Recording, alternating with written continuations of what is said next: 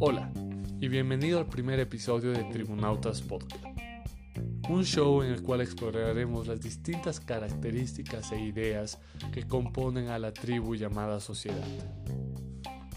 En esta oportunidad tuve el placer de conversar con mi gran amigo Sergio Vizcarra. Hablamos de una diversidad de temas, sin embargo nos enfocamos en lo que fue el último gran evento del UFC en Abu Dhabi. Espero lo disfruten. ser, ¿qué tal? ¿Qué te pareció el UFC 251, no? Bueno. Está buenísimo, está bien. Una noche súper buena de peleas, desde el comienzo hasta el final, ¿no? Desde todititas. No sé si quieres ir eh, pelea por pelea o cómo. Sí, veamos, veamos cómo va evolucionando. Te quería preguntar si viste todas las preliminares más o solo, solo las, eh, la cartelera principal. No, todito, desde el comienzo, desde las preliminares de las 3 de acá, ¿no? Creo que a las 6 de la tarde, la, otra hora.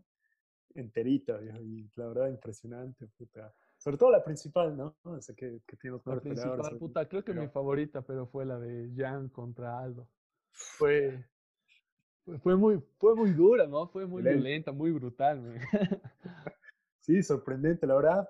Aldo, puta, o sea, no es tan viejo en realidad, creo que tiene 32. 33. 33. 3 años. Pero obviamente su experiencia en el octavo es tan larga, viejo, que ya no, no me molestaría si se retira pronto, sinceramente. sí. Además que comenzó Red Chango, ¿no? Y, y tiene un montón de peleas ahí sobre la espalda, ¿no? Guerras. Porque, sí, literal. Porque creo que, puta, la UFC a comparación, digamos, de otros deportes, realmente cada pelea que tienes encima es como que puta más difícil llegar a la otra, ¿no? O sea, constantemente te haces daño. O sea, te haces daño en realidad, ¿no? y, sí, o sea, es duro. Aldo yo creo que podría competir fácil en esa división. O sea, se lo ha visto súper mm. bien y todavía puta, ha vuelto con las patadas otra vez a las piernas. O sea, se lo ha visto súper bien. Pero no sé, o sea, hay muchos, hay tiburones en esa división y ya le da, digamos, mucho daño a la cabeza, no sé, la verdad me estaría feliz, y una pelea más y ya, pero... Lo, lo, que yo no sé es, o sea, estaba leyendo igual un poco de Aldo antes de la pelea para estar más al tanto, y es cinta negra en, Brasil en Jiu-Jitsu, ¿no? Y, escucha, yo, yo creo que podría haber aprovechado tal vez un poco en, en periodos de, de la pelea en la cual, o sea, se notaba que su condición física, su... Eh, eh, yo qué sé, su resistencia no era la misma que de Yang, ¿no? Que puta está en su, eh, no creo que haya llegado a su prime, ¿no? Pero está en pleno ascenso y puta su efectividad cardiovascular ha, sido re buena durante toda la pelea, ¿no? Entonces, ¿qué pasa ahí? Pues. Podría haber respirado. y, creo que lo hizo, ¿no? Cuando trató de hacer ese derribo en el, creo que fue primer round, ¿no? No sé. O si fue sí, desesperación. Aldo, pues es un maldito en el piso, viejo. O sea, como vos has dicho, es cinturón negro. Inclusive ha tenido una lucha contra Cobrinha, viejo, que es uno de los mejores eh, peleadores de Jiu-Jitsu, ¿no? Atletas de Jiu-Jitsu. Y la ha ganado, en realidad, si no me equivoco. Ah. que eso es puta, es como... Un, crack, así. Hall of Fame. Es un Hall of Fame de Jiu-Jitsu, ¿no? Pero es que también esos rusos, viejos, son muy poderosos. Ese Piotr, Piotr Puta, sí. ese, ese grappling que tienen es impresionante. Puta, son muy buenos wrestlers, ¿no? Y aparte que son duros como la mierda, o sea, realmente eh, creo que, o sea, su misma cultura y todo les, no sé, lo, lo los vuelve más así rudos, ¿no? Como que si, si no eres rudo allá, eres un, un, un, un debilucho que vas a ser comido por el invierno, por la madre, la madre patria, sí. Muchos de los atletas rusos, ¿no? Habib, otro animal. Oye, y uno de los GOATs de, del MMA, ¿no? Fedor em, Emelianenko. Puta, Era, era, un monstruo, o sea, a, a todos le sacaba su puta y qué cagada que nunca llegó al UFC, ¿no? Era un sueño, pues tenían negociaciones para que pelee creo que era contra Randy Couture, creo. pero nunca se logró, pues al final, ¿no? Que sí, hacía una pena, ¿no? De, sí, pues. Pero... Y, y Pride desapareció, ¿no? o, sigue habiendo? No ha sido comprado en realidad por el UFC en ah, ya, 2007, creo que ha sido.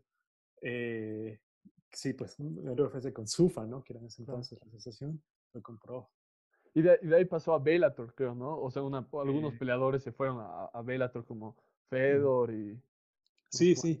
En realidad sí, compraron eh, Pride, después compraron Strike Force, Elite mm. un montón de agencias más pequeñas, pero después eh, crearon Bellator, Scott Cooker, creo que es el, CEO, ¿no?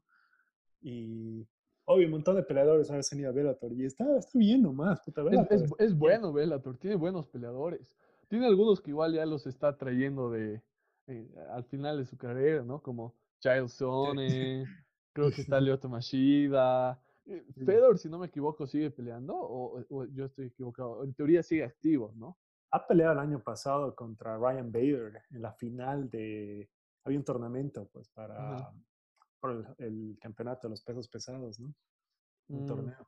Pero ha perdido, pues, lo han noqueado en el primer round, en el primer minuto. Puta, sí. Pero es que ya está viejo también. Pues. Sí, además, ¿qué será, no? De, estos peleadores que, que, bueno, veía un, un, justo el podcast con, de Joe Rogan con George St. Pierre y decía, ¿no? Que puta, pelear se vuelve como, o sea, como una droga, ¿no? Como, digamos, un soldado que va a la guerra, vuelve y, y, no tiene la misma emoción en su vida. Entonces, me imagino que les debe pasar eso, ¿no? Porque digamos, si eres inteligente, bueno, llegas hasta cierto punto, ves que estás, o sea, decayendo, ya te cuidas porque te vas a hacer reventar unas cuantas neuronas con cada golpe gratis, ¿no? Sí, eso es jodido. Eso es algo que me gusta mucho, obviamente GSP y Dominic Cruz igual hablan mucho de esto, de cómo, eh, ah, bueno, GSP decía que odiaba pelear en realidad, ¿no? Meterse al octógono, él odiaba porque como vos dices, vas a, a, golpearte con otro animal que está entrenando para, para puta, destruirte. Oh, y, hay tipos rudos, ¿no? ¿no? No solo rudos en el sentido de que son duros, pero que literalmente tienen ese olfato de la sangre, ¿no? Que, que, ahí quieren hacer daño al contrincante. Ese estilo Mike Tyson, que yo creo que puta disfrutaba rompiendo un, un, par de costillas, viejo. No, y claro, entrenar debe ser puta hermoso para una pelea, ¿no? O sea, tienes que entrenar en todas las diferentes artes marciales, tu dieta, Es un desafío gigante, que esa debe ser la parte adictiva, pero meterte al octágono, puta, es otro nivel también. Obvio, re jodido, ¿no? Además que de ahí sale el argumento, ¿no? Que muchos, o sea, en teoría, los peleadores están siendo pagados muy por debajo de lo que deberían, porque a diferencia, yo que sé, de un futbolista, un jugador de, baloncesto, ciclista, cualquier otro deporte que pongas eh, sobre la mesa, tal vez es, con la excepción de box, pero los boxeadores sí creo que les pagan muy bien.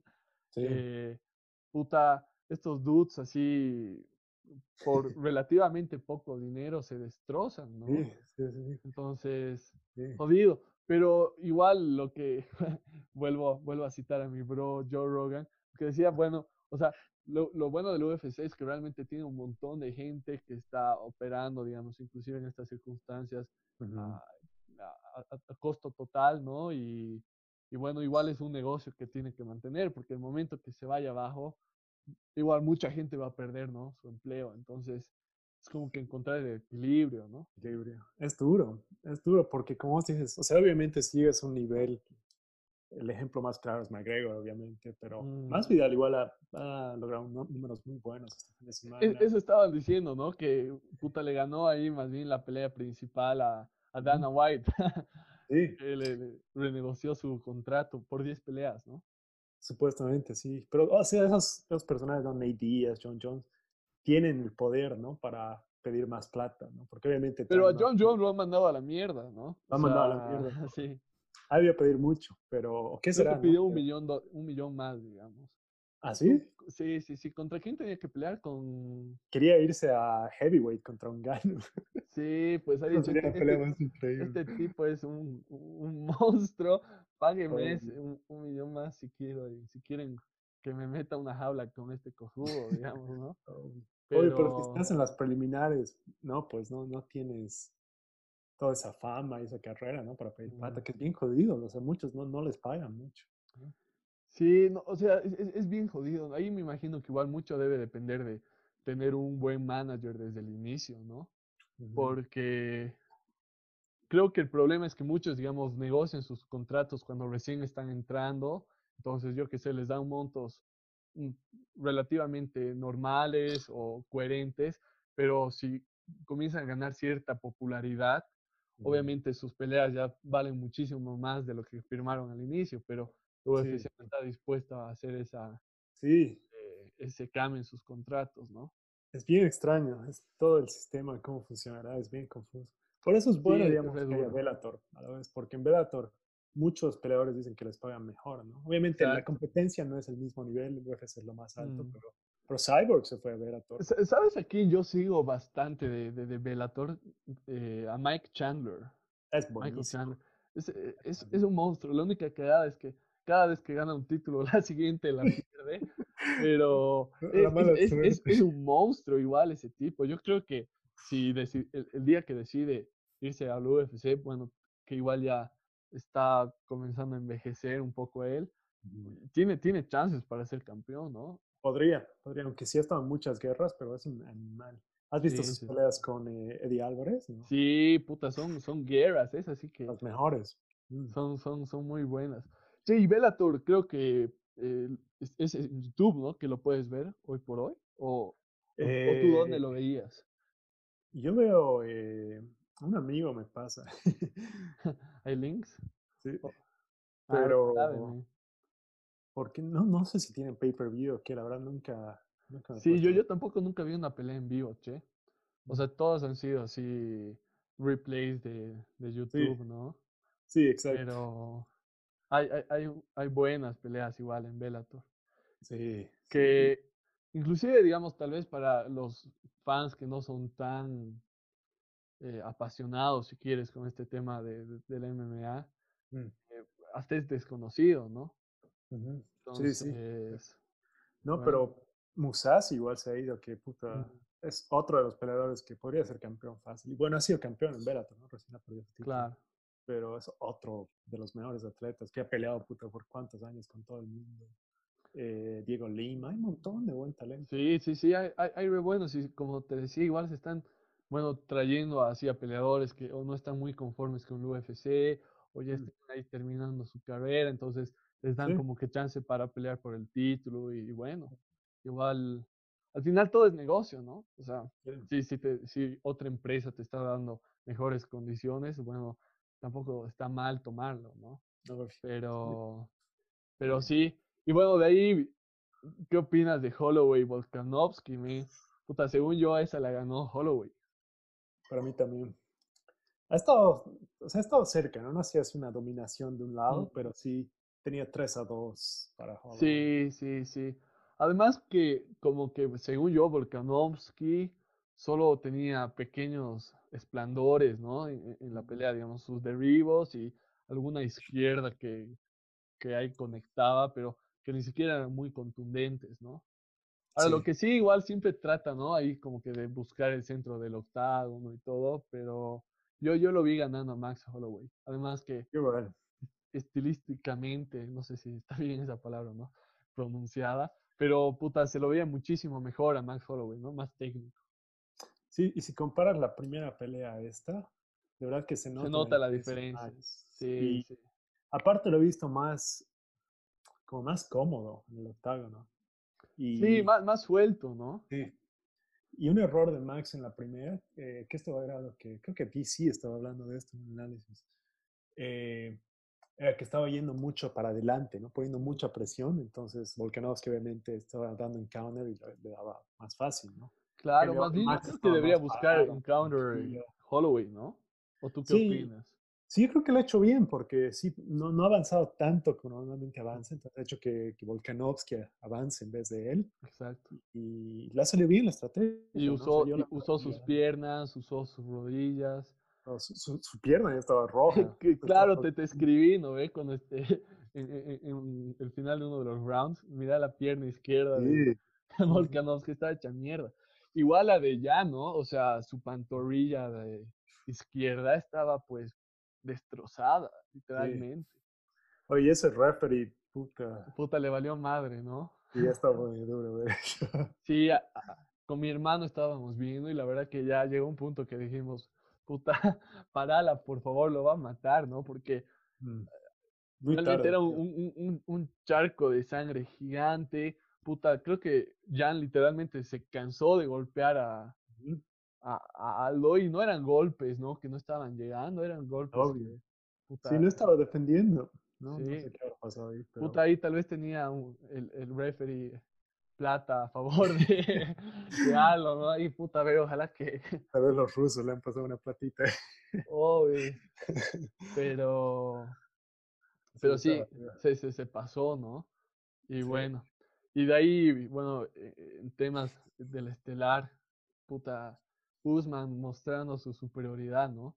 Que igual lo que hablábamos, los wrestlers, creo que un wrestler de alto nivel, puta, es muy dominante dentro del octágono. Puede llevar la pelea donde le viene la gana, ¿no? Exacto, exacto. Esa es la cosa. Y no, sí, la verdad, o sea, obviamente iba por más Vidal y quería que gane, pero no, no me ha sorprendido tanto como la, la pelea ida, ¿no? Que era un montón de grappling y dominación, básicamente, de, de Camaro, ¿no? Aparte es gigante, puta, que es grande. Es súper fuerte, viejo, puta. Eh, a más Vidal yo lo, o sea, no, es que no estaba en forma, ¿no? Pero ahí lo vi medio que eh, tal vez no en su, en su mejor estado atlético posible, mientras que puta Usman podía haber tal vez ido a, una a un concurso de físico-culturismo y ganarlo. no, y aparte, más Vidal pues peleaba en las 155 libras, antes, una categoría menos. Usman ni llorando podría hacer ese peso, es gigante. Debe costarle hacer 170 libras welterweight, ¿no? Así que fácil. No, no me sorprendería si estaría 200 libras el día de la pelea. Y además sus genes, ¿no? Que puta, son de las personas que pueden hacer 10 push-ups y ya están ahí con six packs. Pues, Entonces, son es, es, es, una bestia, ¿no? Puta, su wrestling es bueno, su, su grappling, su Brazilian Jiu-Jitsu y aparte que es, es bueno, ¿no? Ahí en el striking y creo que lo que, aparte de su fuerza y todo lo que tiene, es inteligente, o sea, eh, no, no, no, es hormonal, inclusive yo creo que ahí eh, hacía que Masvidal pierda en su propio juego ahí, ¿no? Del trash talking y, y nada, un, un, monstruo, ¿no? Es un, es un campeón, man. Sí, aparte ha peleado de una manera bien madura, ¿no? Porque podía haber caído en el juego de Masvidal y darle al boxeo, ¿no? Vamos a boxear de uno a uno, pero no, ha seguido su juego. Alguna gente se pelea más aburrida y entiendo por qué, digamos, ¿no? Pero es grappling, ¿no? Es, estratégica, inteligente, digamos. Y la ha hecho, porque si hubiera ido al boxeo uno a uno, ahí no, no. Obvio, capaz, capaz ahí ganaba más Vidal. Y, o sea, los que dicen eso, bueno, entiendo, ¿no? Al final es un espectáculo, pero es lo mismo que critican yo que sea Floyd Mayweather, ¿no? O sea, Floyd Mayweather tal vez sea el boxeador, uno de los boxeadores más aburridos para ver, pero defensivamente y técnicamente tal vez es uno de los mejores de la historia, ¿no? Sí. O sea, si, si no es el mejor, o sea, ahí está eh, eh, para medirlo con la misma vara que un Ali, que un Tyson. Sí, defensivamente, 100%. Sí, sí es verdad. Entonces, sí, pero pero estoy interesado, ¿sabes por qué? Por la pelea de Burns contra Kamaru Usman. Eso me da más curiosidad. Porque, por el Brazilian Jiu-Jitsu, ¿no? De Exacto. De, de, Burns también es. Burns creo que ah, es. Perdón, perdón, de Burns, exacto, sí, sí. Si no me equivoco, es cuatro veces campeón mundial de Jiu-Jitsu, al nivel más alto. ¿no? Entonces, se pone interesante porque un luchador, obviamente, como vos dices, domina la pelea, ¿dónde va a ir? Pero, una vez que llega al piso, ya pues. De alto nivel, es otro juego, ¿no? E, está, está en su zona, ¿no?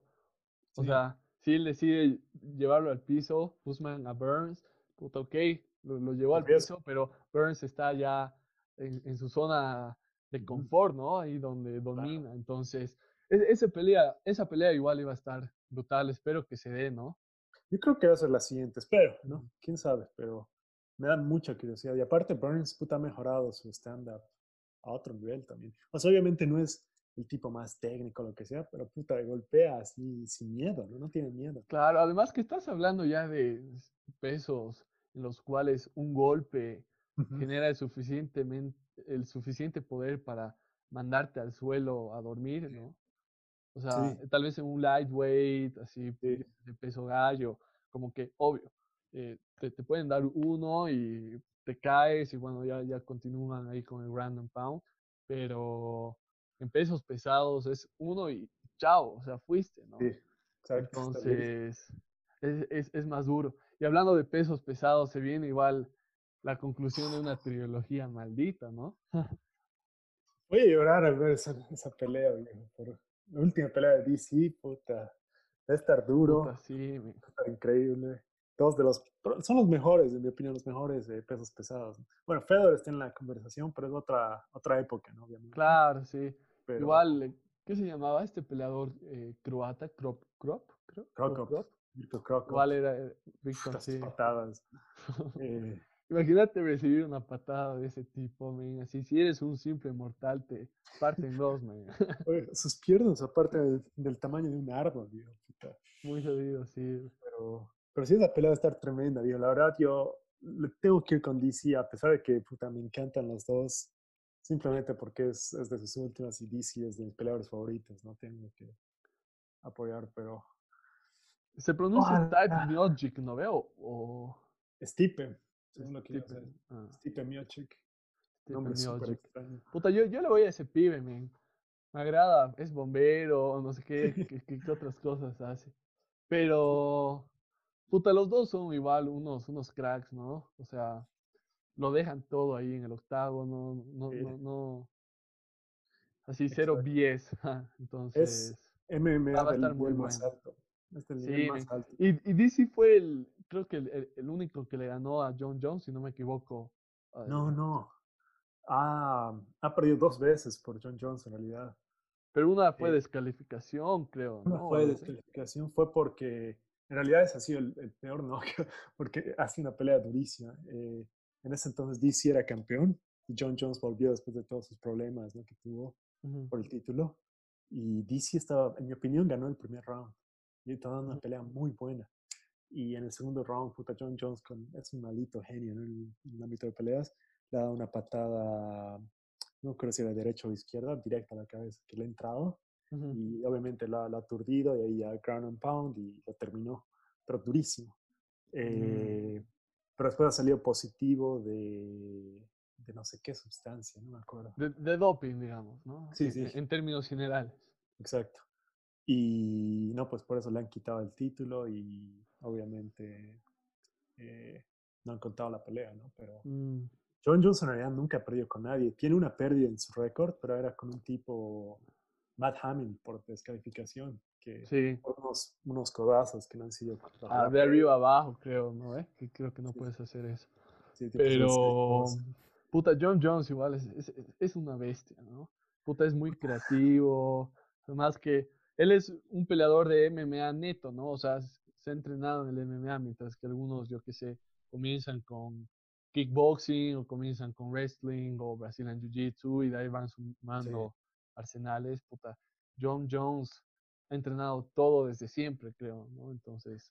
Como campeón y como persona fue tan decepcionado tantas veces que ahora es difícil para mí ser fan de John Jones como, como persona y campeón, ¿no? Pero como atleta, puede que sea el mejor de todos los tiempos. O sea, obviamente hay el, el, el, el, hecho de que ha salido positivo en el doping y todo, que para mí es medio que lo elimina de la lista, pero de, de talento, pero es bien controversial, ¿no? O sea, eso del el, doping igual, en, el sentido de que, obvio, o sea, hay, hay posiciones muy claras que, que dicen está mal y punto, mm. pero igual he escuchado, digamos, a, varios pro, de alguna manera pro doping, ¿no? O tal vez que, por así decirlo, justifican un poco algunos atletas, como en el caso de Lance Armstrong, en el cual, puta, obvio, eh, dio positivo a doping al final él admitió que sí utilizaba ciertos performance enhancers, pero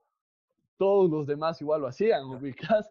Entonces, estás, estás en una igualdad de condiciones en la cual, bueno, qué cagada, pero igual al sufrimiento, me imagino que, o al nivel de exigencia que algunos atletas tienen que eh, ponerse, o sea, hace sentido que utilicen ciertas sustancias, no solo para, tal vez no tanto para mejorar su rendimiento, pero para tener una mejor recuperación, ¿no?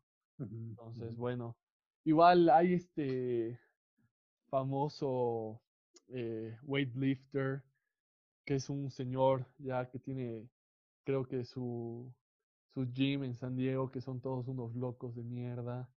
No me acuerdo qué, qué se llama. Que, que, básicamente, o sea, ellos aceptan o, mencionan libremente que utilizan, ¿no? Esteroides, pero, o sea, dicen, puta, si tú utilizarías esteroides, tampoco harías lo que nosotros hacemos, ¿no? Porque son unos monstruos, así que creo que literalmente cada entrenamiento tratan de levantar su peso máximo y lesionarse, y, por más que están lesionados, siguen entrenando. Ah, voy, voy, voy a chequear eh, el nombre de estos pibes, pero... No es verdad, digamos, o sea, es lo mismo en Mister Olimpia, ¿no? O sea, obviamente toditos están súper metidos de esteroides, un montón de cosas, pero se vuelve como parte del sistema, ¿no? Es como que si, si, quieres competir a cierto nivel, tienes que usar eso, ¿no? Pero, no sé, es por eso que me gusta, por lo menos del UFC, y quién sabe, tal vez encuentran formas para, para hacer trampa de todos modos, pero me gusta que tengan usada, ¿no? Es su sistema que hacen el test de antidoping, que es súper estricto y todo, porque, no sé, para mí algo, a pesar de que sea, entiendo tu punto y todo, pues un deporte más limpio, para mí saca algo mejor. Y por eso, digamos, en mi, en mi top, que será 5 o 10 de mejores atletas, no puedo incluir ni a John Jones ni a Anderson Silva. A pesar de que Anderson Silva, sí, el, el personaje que me ha metido en el MMA, mi peleador favorito, no lo puedo incluir. Algo me tiene, no sé. Pero. O sea, sí, digamos, ¿no? Eh, bueno, el, que te decía se llama Luz Simmons, ¿no? Eh, y, tiene así su, su gym que. El tipo es un, es, un crack, ¿no? Creo que es así uno de los OGs del weightlifting. y, y, bueno, él, él es así pro, pro esteroides. Y yo en realidad, o sea, no es que sea pro esteroides o en contra, no, obvio, pero entiendo, digamos, sobre todo a mí me gustaría ver una competencia en igualdad de condiciones para todos, ¿no? Ya sea, o sea, cero performance enhancers o, cualquier cosa de este tipo de sustancias, eh, o, puta, al final que digan, ok, hagan lo que tengan que utilizar y, y, bueno, o sea, no, no, no les vamos a testear, ¿no? Creo que Pride decía eso. O sea, pues literalmente les decía, puta, no les vamos a hacer ningún tipo de teste. Y ahí entra un factor interesante, ¿no? Y, igual es otro argumento que utilizan, es que al final de cuentas, digamos, si tú contrataste a un nutricionista y tienes una mejor alimentación versus el otro tipo que no tiene una buena alimentación, igual estás en, en mejores condiciones. O yo qué sé, si en tu equipo tienen más plata y contratan eh, algún equipo, un, un, mejor coach, un mejor equipo, o el que utiliza las mejores zapatillas, ubicas. Entonces entras un poco en ese juego, pero la, oposición es también decir, ok, si, si no hay límite de eso, eh, capaz el, el, deporte se ensucia, ¿no? Ya no se vuelve algo tan tanto de, de, mente y esfuerzo, sino yo qué sé, ¿quién, puede drogarse mejor, ¿no? sí, básicamente, sí. Sí, y eso es, eso es lo interesante de Pride también, ¿no? De, hay algunos atletas que se ve, digamos, ¿no? El, antes y después de, sea lo que sea que use, como mm. Víctor Belfort es el ejemplo más claro. Él, él estaba con testosterona, creo, ¿no? TRT, sí, testosterona. Y si ves las fotos cuando estaba así súper niveles altísimos de TRT. No, pues era como fisiculturista, ¿no? Su, cuello era así. Estaba noqueando a todos. Se ha subido a pesar de su edad en la división de 185 sí. entonces, pues a, a, pelear por el título, en realidad, ¿no? Contra Chris Whiteman. Noqueando a todos. En realidad, su patada ha sido la que le ha dejado ciego a, a Bisping. A Michael Bisping. Sí, y Michael Bisping, justo con, junto con George St. Pierre, eran como que los dos que realmente han estado en contra de, Exacto de, todo este tema, ¿no? Pero Bisping, lo que, bueno, creo que utilizaba para hacer el trash talk a GSP es que Mientras que GSP, digamos, dijo, puta, mientras que no solucionen esto, yo no voy a competir. Puta, Bisping se sacaba la mierda igual con estos cojudos y en muchos casos les ganaba. Y tal vez ahí igual es un poco el argumento que, bueno, no es un factor tan, tan desequilibrante en muchos casos, ¿no? También depende en mucha medida de tu talento, de tu ADN. Es duro. Genética, entonces. O el cuerpo de John Jones, por ejemplo, es casi perfecto para pelear, ¿no? A pesar de que tiene las, los tuzos, ¿no? Que se dicen bien pequeños. Eh, que hasta tal vez le da una ventaja, ¿no? puede tener sus tuzos, porque puede, sus pantorrillas, pueden generar más aceleración, algo así estaba, mm. estaba leyendo. es lo mismo que los jugadores de básquet, prácticamente todos tienen piernas delgadas, ¿no? Pero saltan como monstruos.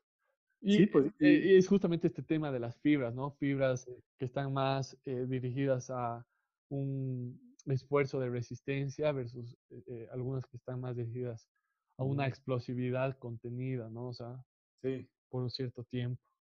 No, pues John Jones tiene las piernas y brazos más largos, ¿no? no sé si de todo el UFC, de su división, de hecho, y eso le ayuda un montón. Mm. Pero sí, lo que decía. Alcance, ¿no? Exacto lo que decía de Vito, cuando han baneado el, la testosterona, era para la pelea de campeonato contra Chris Whiteman, no, pues el cuerpo estaba desinflado y no, no podía lanzar con el mismo poder ni nada. Y desde ahí, o sea, tenía un par de peleas más, pero no, no le dio tan bien.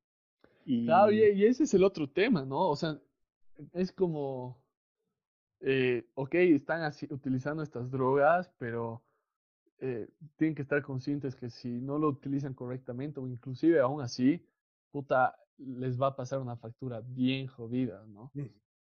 Y lo que me da curiosidad ahora de Víctor es que, no me acuerdo si se ha ido a One, pero está en, eh, en Asia, en algún lugar, creo que es en One, que el que sacó un contrato, ya han sacado una foto recién, hace un par de semanas, que obviamente está en Asia, ¿no? es otra regulación, obviamente puede tomarse testosterona y quién sabe qué más, está hecho un monstruo otra vez. Otra vez. De músculos, todo. Así que vamos, va a ser un experimento curioso, a ver cómo, cómo pelea. ¿Qué tal lo hace? El viejo Víctor, güey. En un mundo ideal me gustaría que hayan dos compañías, dos, o en la misma compañía, como sea. Dos divisiones. Claro, los, los, los junkies versus los no junkies. Solo para ver a qué nivel llegan los Obvio. Mover las fuerzas del bien versus las fuerzas del mal, ¿no? Pelear. Pero, pero sería, sería, sería muy loco. Ya toda esta charla de, MMA, etcétera, mm. cualquiera pensaría que estamos metidos un poco en el entrenamiento, pero en realidad creo que ambos somos así, solo mega fans, ¿no? sí, y que bueno, estamos ahí tal vez un poco frustrados por el hecho de que creo que justo íbamos a comenzar a entrenar bueno, tú, tú que estás viviendo en Estados Unidos y yo acá en Bolivia, pero queríamos comenzar a entrenar Brazilian Jiu-Jitsu, ¿no? Creo que eso es algo que teníamos en común. Pero bueno, esta pandemia nos cagó como a muchos. Y, y bueno, quería preguntarte igual, mm, o sea, como que qué te atrae del BJJ o, o por qué te gustaría entrenar, ¿no? Porque, no sé, no, no, no, es algo tan común que veo en la gente que esté ansioso por hacerlo, ¿no? No sé, no sé cómo, sinceramente, si me pongo a pensar. Bueno, se ha sido fan de, de MMA en general desde hace 10 años más o menos, así que veía casi todos los eventos, ¿no? Eh, y siempre, al comienzo, digamos, obviamente veía el jiu-jitsu en las peleas, pero no, no entendía muy bien qué estaba pasando. Y todavía no entiendo, obviamente, ¿no? Completamente. Pero obviamente al ver más peleas y todo, puta, como que me he empezado a, no sé, a despertar una curiosidad acerca del jiu-jitsu, ¿no? Porque es, mm. es, bien táctico, ¿no? No es, no es una pelea así que vas y golpeas a lo... A lo no es que no hay técnica, también hay técnica, pero es súper eh, mental, ¿no? Es como un ajedrez. Un ajedrez, exacto, sí, sí, sí. Y, y, eso me llamó mucho la atención, ¿no? Entonces después empecé a ver eh, campeonatos de jiu-jitsu en YouTube y seguir a mm. diferentes eh, artistas, ¿no? Y artistas, peleadores, eh, etcétera. Y ya estaba planeando en empezar, en realidad, como estaba en Pensilvania, y, pero puta era muy caro en ese entonces, ahorita estaba estudiando, ¿no? No tenía obviamente tantos ingresos, ya. Y aparte, o sea, ya después salí de la universidad, todo, y, había solo un gimnasio caro y, estaba en otro estado mental también, ¿no? No tan decidido, digamos, ¿no? Hacer las cosas. Mm.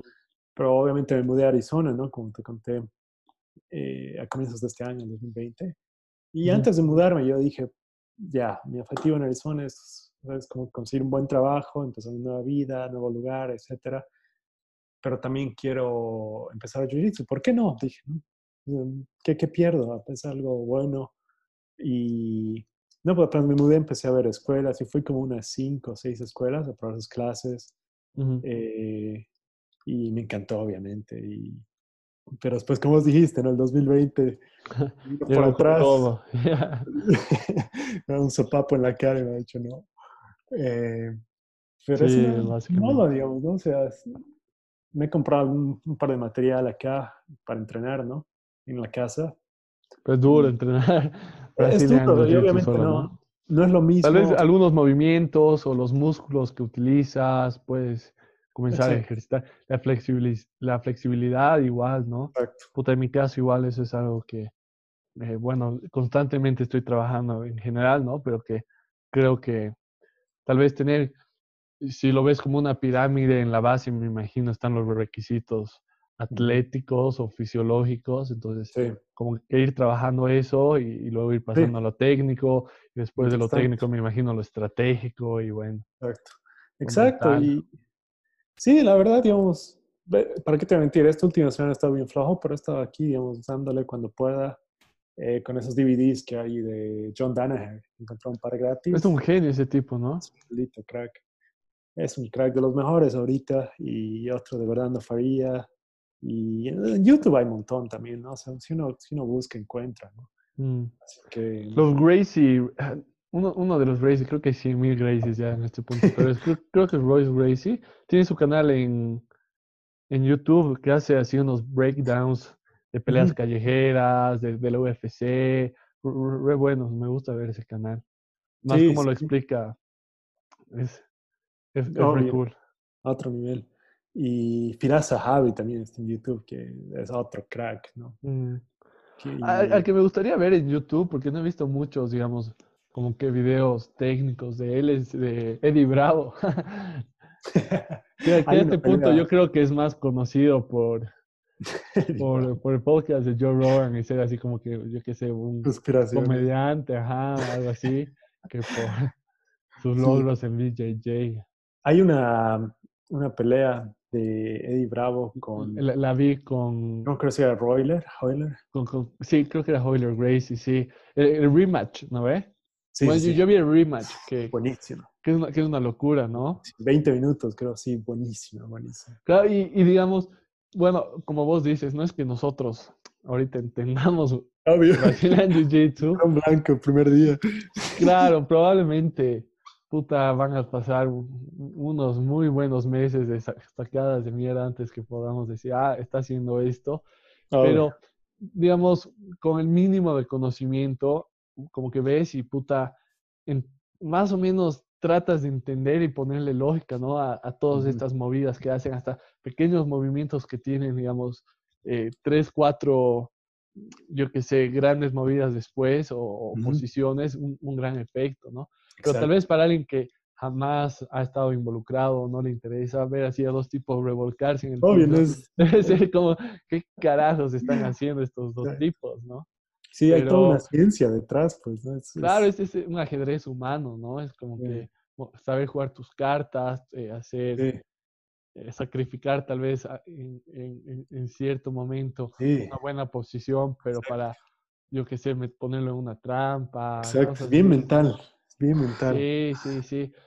Joe Rogan, ¿no? Eh, puta, eh, creo que de las tres cosas que, de las que más habla es de, de alce, comer carne de alce, comer a, DMT y, y Brazilian Jiu-Jitsu, ¿no? Mm. ah, eres un físico eh, teórico, experto en teorías de cuerdas y millonario, pero ¿has probado alguna vez hacer jiu-jitsu?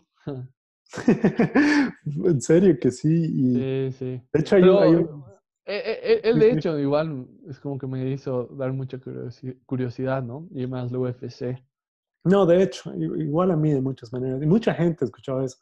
Cuando he ido, una de las escuelas que he ido a visitar acá es bajo Gustavo Dantas, el tipo. Que en realidad entrenaba con José Aldo. Ah, o sea, un crack, digamos. Sí, es, si no me equivoco, quinto nivel de cinturón negro.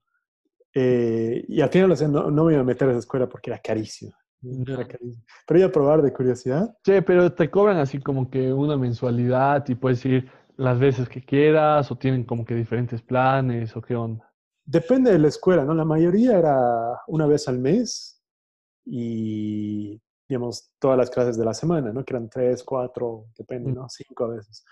Eh, pero este, este, gimnasio, por ejemplo, el de Gustavo, era, eh, no me acuerdo, pero creo que eran dos clases a la semana un precio, tres clases otro precio, algo así, no me acuerdo, pero te limitaba más, era un poquito más caro. Pero él le hablaba mucho de que, porque me preguntó lo mismo que vos, me dijo, ¿qué, qué te llama la atención? ¿Por qué quieres digamos, unirte a BJJ? Eh, y dijo que muchísima gente fue por Joe Rogan porque era fan del podcast y él hacía su propio podcast también. Fija, fija. Pero a mí, a mí lo que me llama, por ejemplo, personalmente me llama la atención de, del Jiu-Jitsu, más allá, digamos, de como que el nivel técnico que necesitas tener, que es básicamente no solo un ejercicio físico, sino mental, es que creo que en general así perseguir eh, un, como que un objetivo que, digamos, me imagino que todos que comienzan a hacer Jiu-Jitsu en algún punto quieren llegar a ser cinta negra, pero saber que eso implica un montón de años de, de entrenamiento, de sacadas de mierda, o sea, puta, ser, ser cinta blanca debe ser pues una mierda, ¿no? O sea, te haces maltratar por todos. Pero aún así hacerlo, es como que, no sé, hay, hay, hay algo noble, creo que en, en, algo así, ¿no?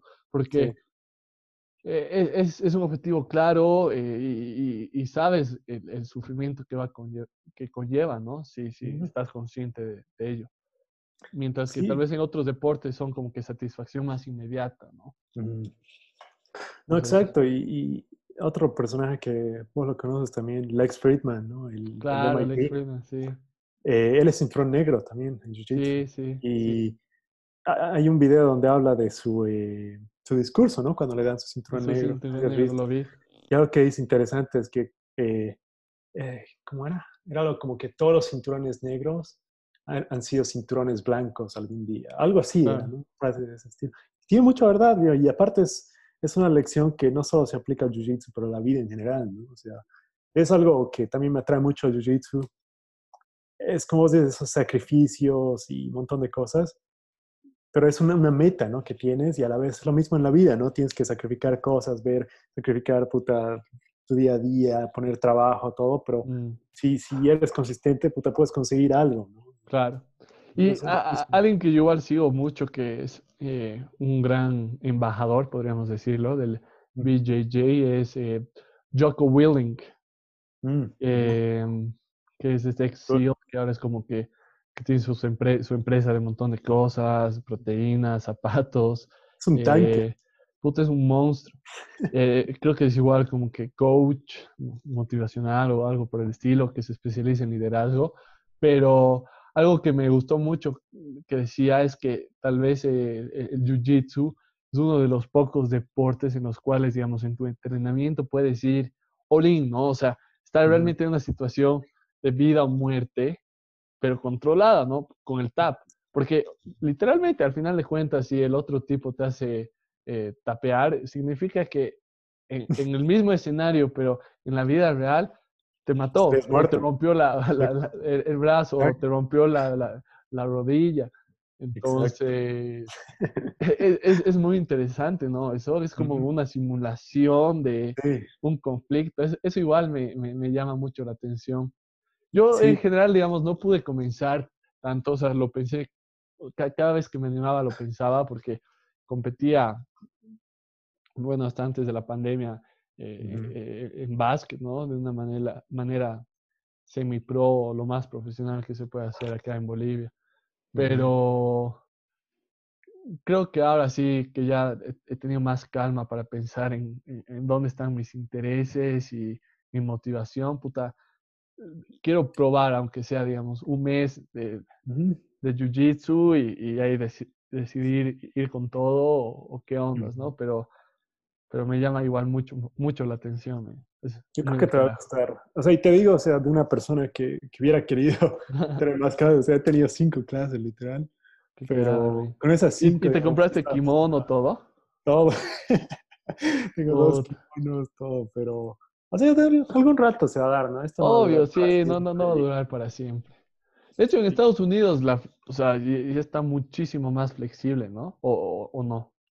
Mm, más o menos, pero por esa misma razón estamos tan mal ahorita, que estamos volviendo a cerrar y con récords y todo, ¿no? Así que yo creo que en realidad aquí va a durar más que en todos los países desarrollados, que la mayoría ya están abriendo, ¿no?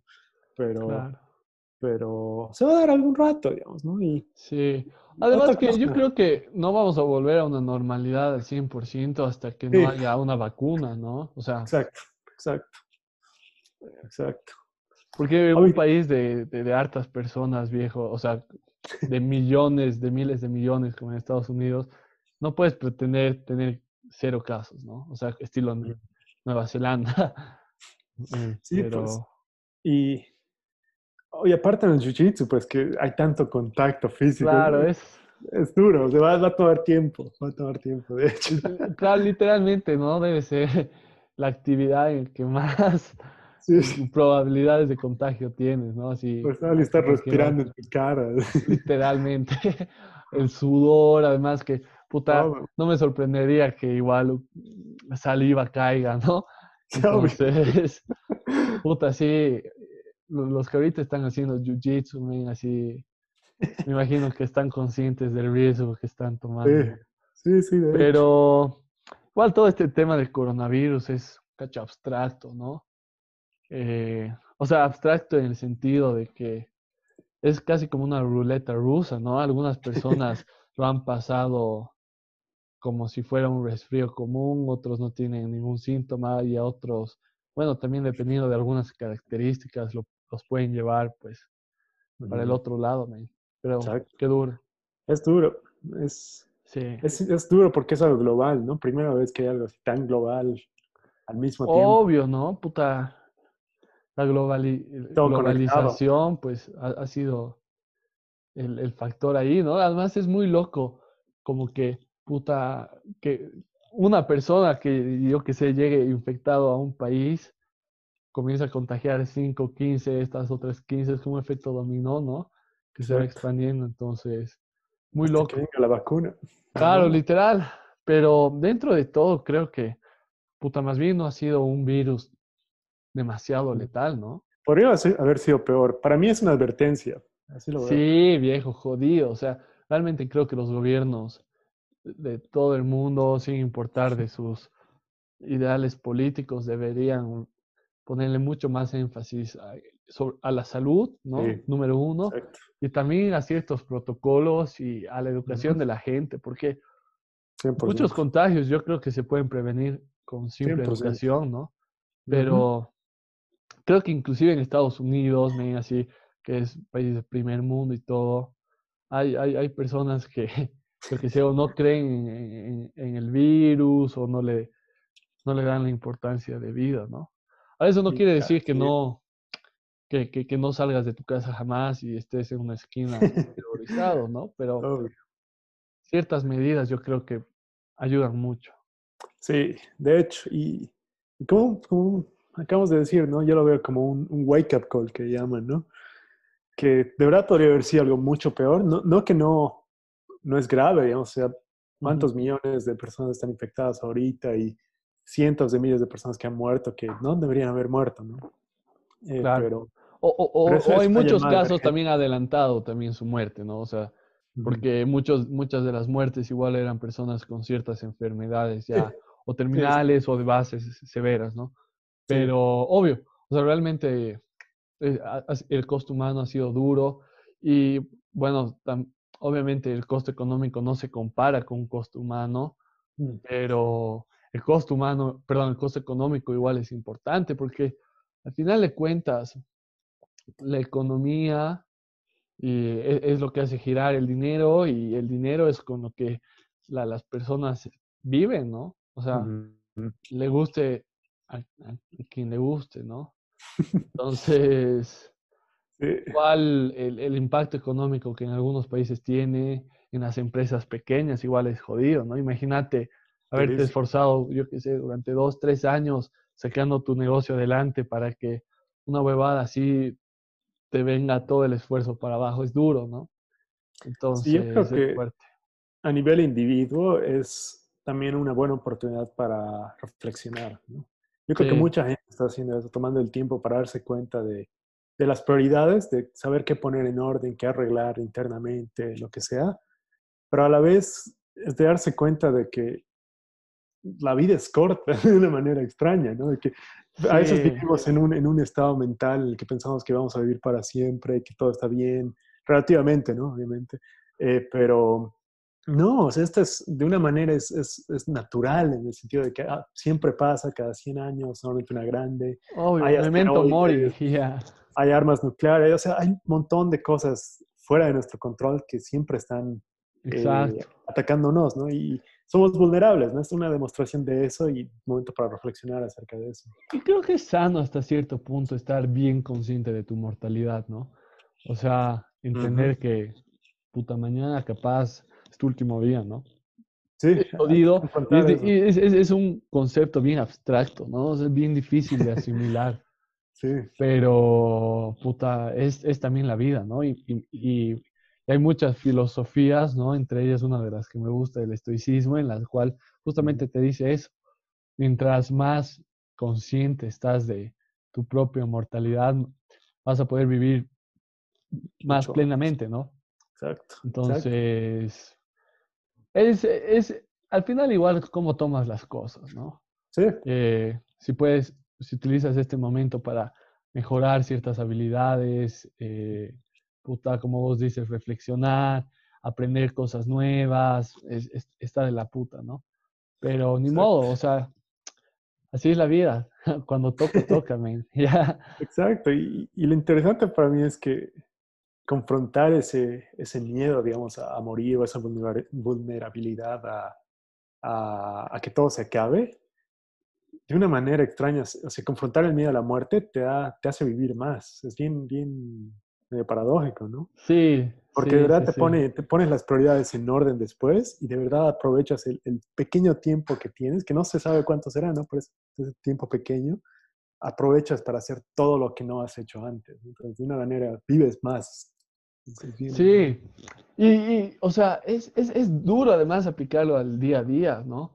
Porque tienes que estar bien consciente de ello. O sea, yo, digamos, ahorita estamos hablando de, de, esto, pero no es que en mi día a día todo el tiempo estoy ahí viviendo plenamente, ¿no? Obvio, no, nadie. Es, es, es, es fácil, es, de hecho es muy fácil ahí sumergirte un poco en la rutina, pensar solo ahí en qué vas a hacer mañana y, nada, como que perder así el big picture.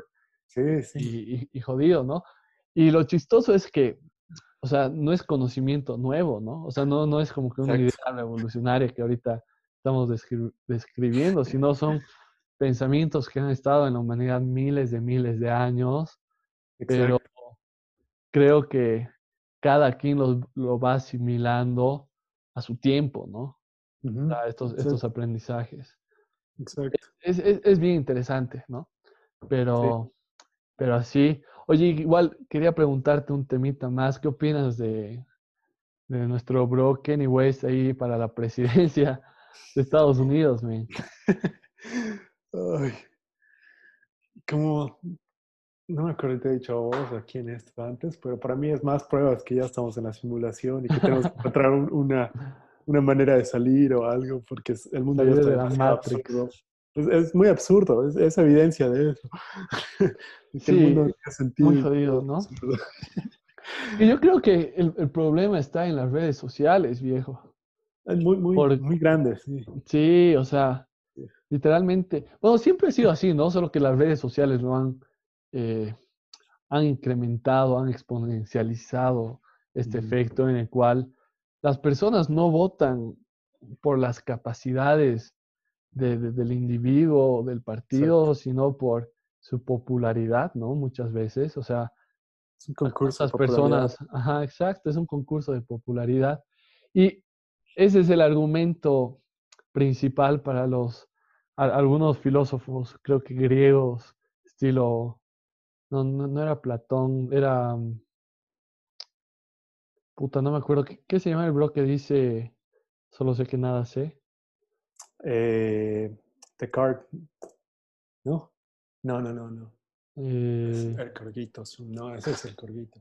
Eh, Sócrates. Sócrates, exacto. Puta, ya estaba googleando.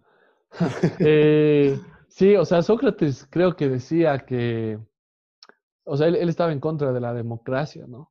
Sí, sí, sí. Justamente porque, o sea, es, igual es fácil para una persona un poco maquiavélica manipular a su conveniencia a las personas, ¿no? Exacto. Y, por eso como que yo que sé, el gobierno debería estar dirigido por las personas más capaces y todo, pero entras ahí en el problema de quiénes son los más capaces, ¿no? ¿Cómo los mides? Casi, casi te vas a una sociedad distópica, ¿no? Hay un libro muy interesante de esto, de Neil Postman, se llama Amusing, no, Amuse Ourselves to Death o Amusing, uno de esos dos, no me acuerdo. Ya. Eh, puta, el, te voy a mandar porque sobre, todo la primera parte, el, preface, es así le da el clave. ¿Es, es, un libro o ah. una novela?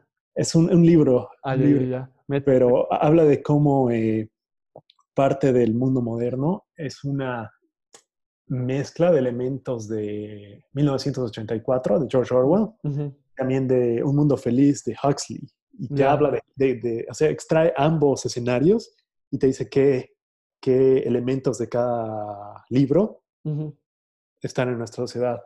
Y uno de esos argumentos que pone es como, o sea, este libro ha sido escrito en, los 80, si no me equivoco. Entonces es un poco diferente, ¿no? Porque no, no, no, había redes sociales, que eso lo han hecho peor inclusive. Eh, pero un argumento es que eh, desde que la televisión ha empezado en la vida cotidiana, ¿no? La política ha cambiado porque todo se ha cambiado. O sea, antes los políticos, antes de la televisión, todos sus discursos y todo su mensaje a la gente, ¿no? Claro. Era por discursos, entonces hablando, que tenían que pensar bien y hablar bien, formar sus pensamientos, o por libros o escrito, ¿no? Entonces tenían que escribir sus pensamientos el debate de eh, Abraham Lincoln contra, ah, se me olvidó el nombre, pero, pero era el, candidato ¿no? en, contra de, Abraham Lincoln para la elección, tuvieron un debate de casi siete horas. ¡Wow! Compara eso a los debates del 2016, que literalmente les dan un minuto para responder, ¿no? Di, tu plan de salud de todo Estados Unidos, 30 segundos, ¿no? O sea, es como imposible de que haya sustancia, ¿no? En el pensamiento. Sí, obvio. Entonces, eso es lo que dice que cuando... Y en algunos países no hay ni siquiera discursos, eh, perdón, debates, ¿no? En Bolivia, en las últimas cuatro elecciones, creo, no hubo debates, ¿no? Entonces, es, jodido. Y, y, y, bueno, perdón, no quería cortarte, pero solo quería aclarar que, y, me incluye muchas veces, votas por una persona, pero ni siquiera sabes qué está proponiendo, ¿no? O sea, tal vez sabes más o menos un cacho su ideología y un par de propuestas, pero ahí se acabó, no, no, no sabes todo su plan de gobierno, ¿no?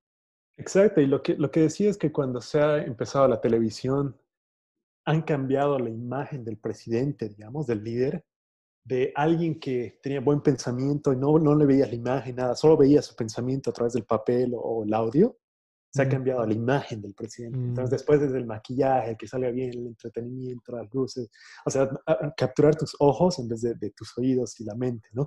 Entonces, eh, y eso me da el clave con Trump, a pesar de que no he hecho análisis con Trump, eh, este tipo, porque obviamente es un libro de los 80. Trump es el último ejemplo, en mi opinión, de, de, un reality show. O sea, de hecho tenía su reality show, ¿no? es todo entretenimiento. Y Kanye West es una continuación de eso, ¿no? Es, es el, el, fanatismo al dinero, a la competición, al entretenimiento, al reality show, que es clásico de Hollywood, de América, ¿no? de, películas es una continuación de eso, en, cierto sentido. Exacto. Y, y, tal vez, o sea, ok, ni siquiera ya, está tan mal, ¿no? Porque al final de cuentas, bueno, como te decía, es, es lo que tenemos, ¿no? Eh, the way it goes. Pero por lo menos que esas personas, si quieres, que tengan esas características, ¿no? De, de show, de showmans, básicamente, ¿no? Ahí de tener cierto appeal a las masas, pero que sean competentes. Y hay un ejemplo que te doy, y bueno, igual Joe Rogan lo, lo daba, era Dwayne Johnson, ¿no? La, la Roca, sí. Que, puta, la Roca, la Roca, o sea, es súper es, popular, pero ya ha comenzado, si quieres, así en, un, en, una industria nada que ver con la política y, eh, en la WWE, pero es un tipo que, o sea, realmente es una persona humilde, es una persona que ha hecho negocios muy exitosos, que es, eh, que tiene una ética de trabajo por detrás, ¿no? O sea, por, como, como te decía, no importa cuántos esteroides le metas, si, no le das la dedicación y el sacrificio, no vas a ser como la roca, ubicas. Cualquier hater ahí de la roca que haya eh, por ahí atrás. Y, y, eso lo hace siendo ya estúpidamente millonario, man. O sea, es de las personas más ricas de Hollywood, ¿no? Y, y cada peli que hace o cada show es un, es, es un hit pero aún así, o sea, sigue trabajando, ¿no? Tiene como que esa, eh, esa competitividad sana, ¿no? O sea, esa, es, ese drive que igual le, le, le, dice. Entonces, capaz alguien así, o sea, haga bien a, a un país, ¿no? Yo espero, yo, yo, la verdad, en términos de política soy bien pesimista, pero, pero espero, ¿no? O sea, se, se tiene a cometer siempre los mismos errores, ¿no? Algo que nunca se puede saber es qué va a pasar en el futuro. ¿no? Es bien difícil predecir, pero, pero hay días en los que estoy positivo, otros negativo, quién sabe, la verdad. Lo único que, que se puede hacer al final es al día al día, ¿no? Uno. Concentrarse en las cosas que puedas manejar y, ya. Yo igual, la verdad que, puta, hace ya un buen tiempo que, que he dejado de informarme mucho de, del panorama político, inclusive en el tema de COVID, etcétera. No, no he estado muy, muy al tanto, ¿no? Hay solo como que información esencial, como que síntomas o algunos eh, papers que leí, digamos, ¿no? Por ejemplo, de la importancia de la vitamina D eh, para evitar como que cuadros complicados y cosas así, pero eh, todo el show que, que, se hace alrededor, puta, la verdad es que, es que trato de evitarlo porque creo que ahorita no podría decirte un solo eh, medio de comunicación o un solo periodista que se me venga a la mente que sea así 100% objetivo, 100% auténtico y, que te diga las cosas así como son, ¿no? En sus hechos, sin tener una visión parcializada. Y eso tanto en ámbitos de izquierda como en derecha, ¿no? Porque eh, siempre, eh, siempre manipulan inclusive, dicen, ¿no? Las mejores mentiras son las que tienen cierto porcentaje de, de veracidad. Entonces, mm. claro, entonces ahí, ahí omiten datos y cosas así, entonces, puta, no, no es sano, Pero, ni modo, man. Ni modo. Che, te quería preguntar algo que vos me preguntabas antes y me, me olvidó eh, preguntarte. Te regreso. Eh, ¿Vos cómo, cómo, te has metido al MMA, al Jiu-Jitsu, a todo eso? ¿Desde, desde eh. cuándo? ¿O qué te llamó la atención? Pucha, yo, yo veía desde niño box. O sea, sin, mm. sin digamos, seguir a, pero te, te, hablo desde pibe, ¿no? 10, 12 años, sin seguir a un peleador muy específico, ¿no? Y eh, eh, inclusive veía películas, eh, perdón, películas, veía peleas antiguas, ¿no? De Ali, Fraser, Foreman, Oscar de la Hoya, yo qué sé. Y, y, y, por mi abuelo, ¿no? Mi, mi, abuelito era, es bien fan, ¿no? De, de, del box. Entonces, bueno, cuando salió la UFC, eh, comenzó a transmitirse aquí en Bolivia, cuando yo tenía igual ya unos 14 años. Igual siempre veíamos, ¿no? Entonces, desde ahí que me, encantaba.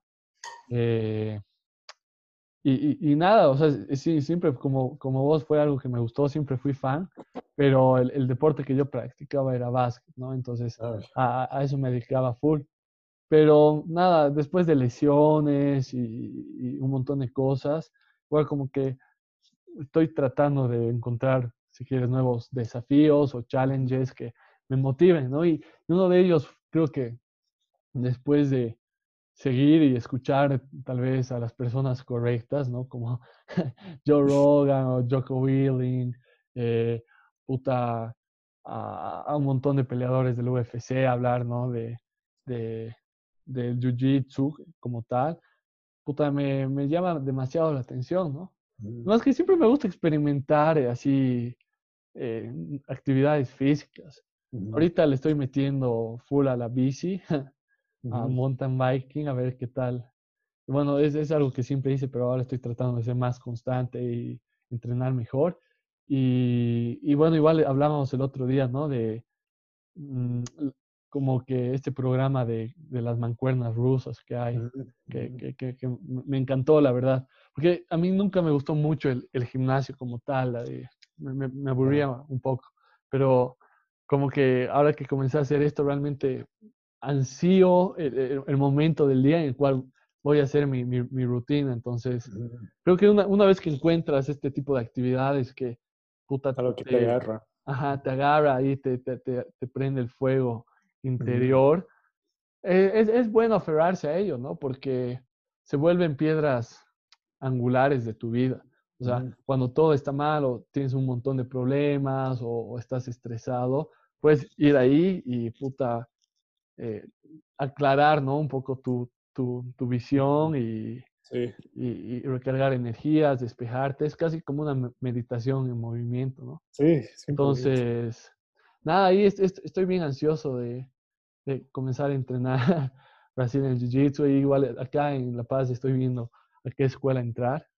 Así que si hay algún profe que de casualidad está, está escuchando esto, tiene un cliente potencial. Cliente.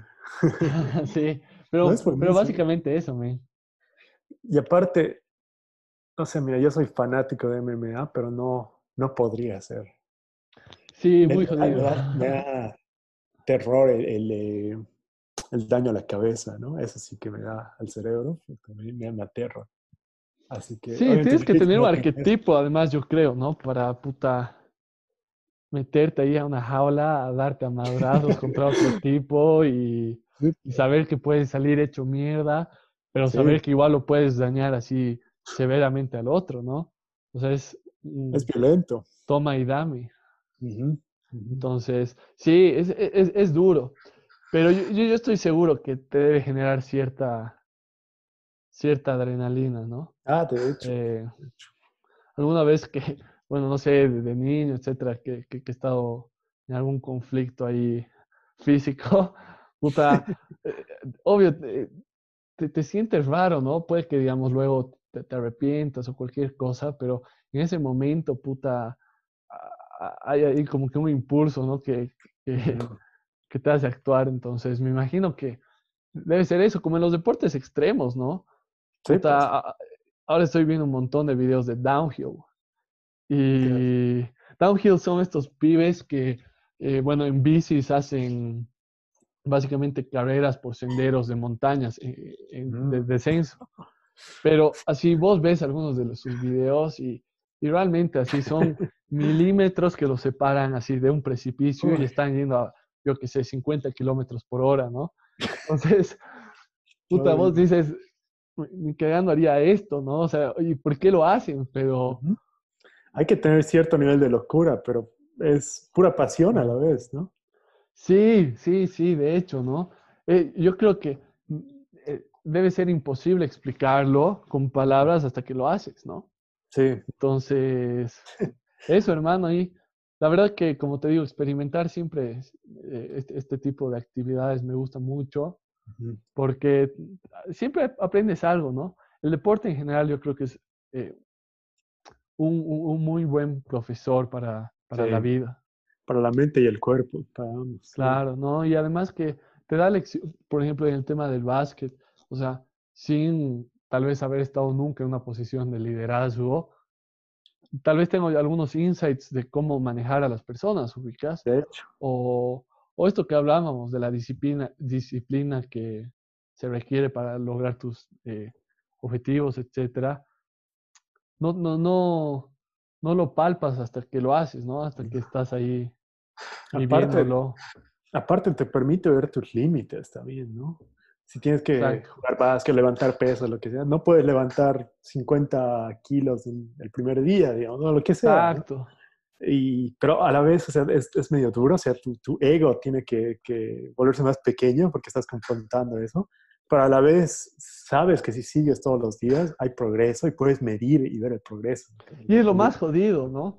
O sea, realmente es lo más jodido, puta, eh, entender que lo que estás haciendo tal vez realmente los resultados que tú quieres están de aquí a cinco años, pero siendo constante, ¿no? No como que yendo un mes sí, el otro no tanto.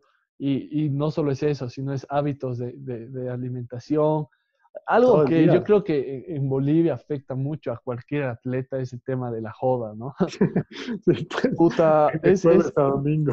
sí, viejo, es, realmente es un, es una pandemia. yo, una, creo, creo que es epidemia la palabra correcta en un caso nacional, pero e, es, es, es, un desastre, ¿no? Porque el que no cae resbala, viejo. ¿no? A no, ser que, verdad, a no ser que seas ya muy disciplinado, estés muy consciente todo el tiempo, pero el, el, el mismo medio, muchos de los amigos que tú tienes te influencian negativamente y no por malos, ¿no? O sea, es, es sencillamente la sociedad. Es cultural. exacto, es netamente cultural, viejo. Entonces, mantenerte enfocado es duro, viejo, es duro. Obvio. No, y eso es duro, o sea, como vos dices, es una batalla del día a día, ¿no? Porque todo tu, no solamente es hacer el ejercicio, pero es cambiar todo tu estilo de vida, ¿no? Como dices, comer bien, dormir bien, eh, no sé, eh, tener cuidado con tus niveles de estrés, todo tu cuerpo, tu fisiología mental, y, la fisiología del cuerpo, ¿no? Eh, Tiene que estar todos los días en orden y es bien duro. O sea, yo te digo, he estado toda la pandemia bien dedicado a todas las cosas que me he puesto a hacer, pero esta última semana he sido un flojo bárbaro, te digo. O sea, claro. No, he hecho mucho y nada y, es parte de eso, ¿no? Es ese balance que vos de mantener el trabajo todos los días. Es, la parte dura. Y ahí, ahí, creo que igual hablábamos el otro día. Eh, puta, yo, yo comencé a hacer pues este desafío del ex Friedman, viejo, en el mm, cual decía, puta, voy a hacer, creo que tenía que hacer 20 mil push-ups, 10 mil 10, pull-ups, así una, barbaridad, ¿no? Pero lo que a mí me llamaba la atención del desafío, o sea, como que tal vez lo entendí de otro, ángulo, era el hecho de que él quería desarrollar un hábito de hacer algo difícil todos los días, ¿no? Entonces yo armé más o menos una rutina de ejercicios, justo con mi, mi mancuerna rusa, mi kettlebell y, y, y que, que, era exigente, ¿no? Para mí, si quieres, mi nivel de fitness y hacerlo todos los días. Y, y con el objetivo, ¿no? De, digamos, yo quise mejorar mi fuerza o volver, o aumentar mi masa muscular, ni nada por el estilo, sino sencillamente eh, hacerlo todos los días, ¿no? Y, y bueno, ya, ya, estoy a dos días de concluirlo, pero ah, bueno, ahí spoiler, alert, no, no hice la misma rutina todo el tiempo, ¿no? Porque había días en los que realmente, puta, o mi cuerpo estaba cansado, o yo mentalmente estaba cansado, pero lograba, digamos, yo que sé, adaptar mi rutina y hacer tal vez un trabajo un poco más ligero, ubicas, o otro ejercicio que eh, me gusta hacer, ubicas. Entonces, eh, realmente, eh, durante estos 30 días no hubo un día en el cual yo haya dejado de, de, hacer algo de ejercicio, ¿no? Ajá. Pero variando los porcentajes de intensidad, ¿no? No, no, no puedes hacer algo todos los días al 100%. O sea, no sé que seas puta David Goggins. yo creo pues. que es, es, es, humanamente imposible. Pero adaptarte, ir jugando ahí con intensidades, tiempos, ¿no? Puedes hacer entrenamientos largos, luego un poco más cortos. Pero hacerlo todos los días eh, eh, te desarrolla ese hábito, ¿no? Y luego hasta tu mismo cuerpo te, te pide, ubicas, es como que puta, te está faltando algo. Entonces lo haces. Y, y yo solo me he enfocado un poco en, en, esa parte, ¿no? Ahora, e, este siguiente mes ya voy a hacer un plan, eh, justo el que te, del libro que te pasé de Pavel Stutlein, eh, que es Simple and Sinister, que es así un programa de entrenamiento que básicamente consta de dos ejercicios durante tres meses. Eh, me quiero enfocar igual en eso y eh, en mejorar mis hábitos alimenticios, ¿no? Que jamás he comido mal como tal, pero, pero creo que puedo mejorarlos, ¿no? Me, me, gusta pecar de cuando en cuando, además como... Sí, em, em, eh, cuando tienes metabolismo rápido igual, como que no, no sientes ahí el pecado o no lo ves. Tanto, no tanto. Aunque yo he cambiado un poco mis hábitos de comida desde que empezó a trabajar en realidad, desde finales de marzo. Ya. Y más que todo por el cambio de horario, ¿no? De levantarme temprano todos los días. Y entro a las 6 de la mañana, ¿no? Entonces mi horario ha cambiado radicalmente.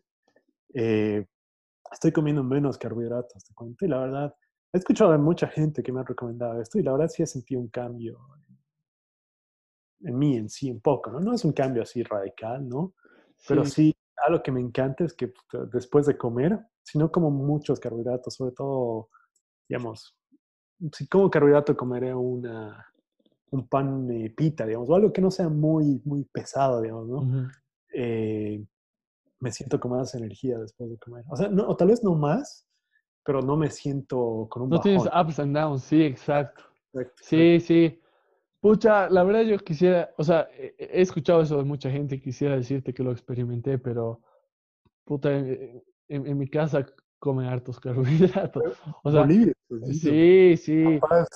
De hecho, de hecho, yo lo primero que quiero hacer es dejar de mezclar carbohidratos para comenzar, ¿no? Porque acá es muy normal que te sirvan tu plato de carne con arroz y papa. Y aquí los más cracks ya no mezclan solo arroz y papa o chuño, le meten arroz y fideo. Entonces, marraqueta. Sí, sí. Puta, la marraqueta. Es, es, es, algo que yo no creo que pueda dejar voluntariamente, viejo. Es, es muy buena, viejo. Pero el tema de la nutrición es raro igual, ¿no? O sea, como que lo que funciona a unas personas no le funciona a otras, entonces tienes que conocer tu cuerpo. Pero me imagino que hay ciertos guidelines que todos pueden mm. seguir, básicamente, ¿no? Exacto, sí. Puta, pero esas marraquetas, viejo. Es que la comida en Bolivia es muy deli, no, no hay nada que hacer. Sí, no, no, no, se compara con la de Estados Unidos. O sea, aquí igual. mucho? Pero no, pues esa comida, el, el sabor, la, la, la, riqueza del sabor. Claro, todo la sazón, ya. No, no, no hay comparación. Eh, no sé, cualquier comida que se venga a mi mente, una sacta, cualquier cosa, lo, lo que sea Olympic hecho todo, puta, tiene tanto sabor. Tanta mezcla, ¿no? Que sí. Es, es, es, como que una, una fiesta, ¿no? De sabores, de... de, de puta, un fricasé, un, un, chairo. y todas las ciudades tienen ahí sus, sus, sus, buenos platos, ¿no? Es, es, es, excelente. Es increíble. Y, y, hablando de eso, ¿cuándo, ¿cuándo vienes por Bolivia, man? ¿Cuándo, ¿Cuándo, nos visitas? Quisiera, estaba con ganas, pues, desde, desde este año, desde el comienzo. Estaba con ganas, ya medio que planeando, digamos, el siguiente viaje y todo, pero ahora está más duro, pues, por el COVID. Jodido, ¿no? Puta, qué quedado. Quería que me pagues mi cerveza de, de, la apuesta de Usman más Vidal, viejo. ya, ya va a venir algún rato, pero quién sabe, o sea, es difícil dar una fecha exacta, pero sé que va a ser más pronto que, que en el futuro lejano, futuro, futuro lejano estoy trabajando. Buenísimo, Ser. Más bien, pues la siguiente vez que vengas, bueno, eh, espero que no sea eh, la segunda vez que hagamos un episodio, pero ya que lo hagamos en vivo, ¿no? Ah, tal, vez, ah, tal, vez, vaya haciendo upgrades y, y, haya cámaras y todo. Pero, puta, mil gracias, hermano, por tu tiempo. Ha sido una charla buenísima. No, ¿qué, Me pues? encantaría continuarla, pero estoy tratando de mantener ciertos rangos de tiempo para los episodios. Si las personas tampoco no, no, no, no se aburren. Pero de hecho yo creo que esta charla ha estado buenísima y, más bien mil gracias, hermano. Vamos a estar hablando y, y, y bueno. No, de qué, pues gracias por la invitación, es bien viejo, un placer.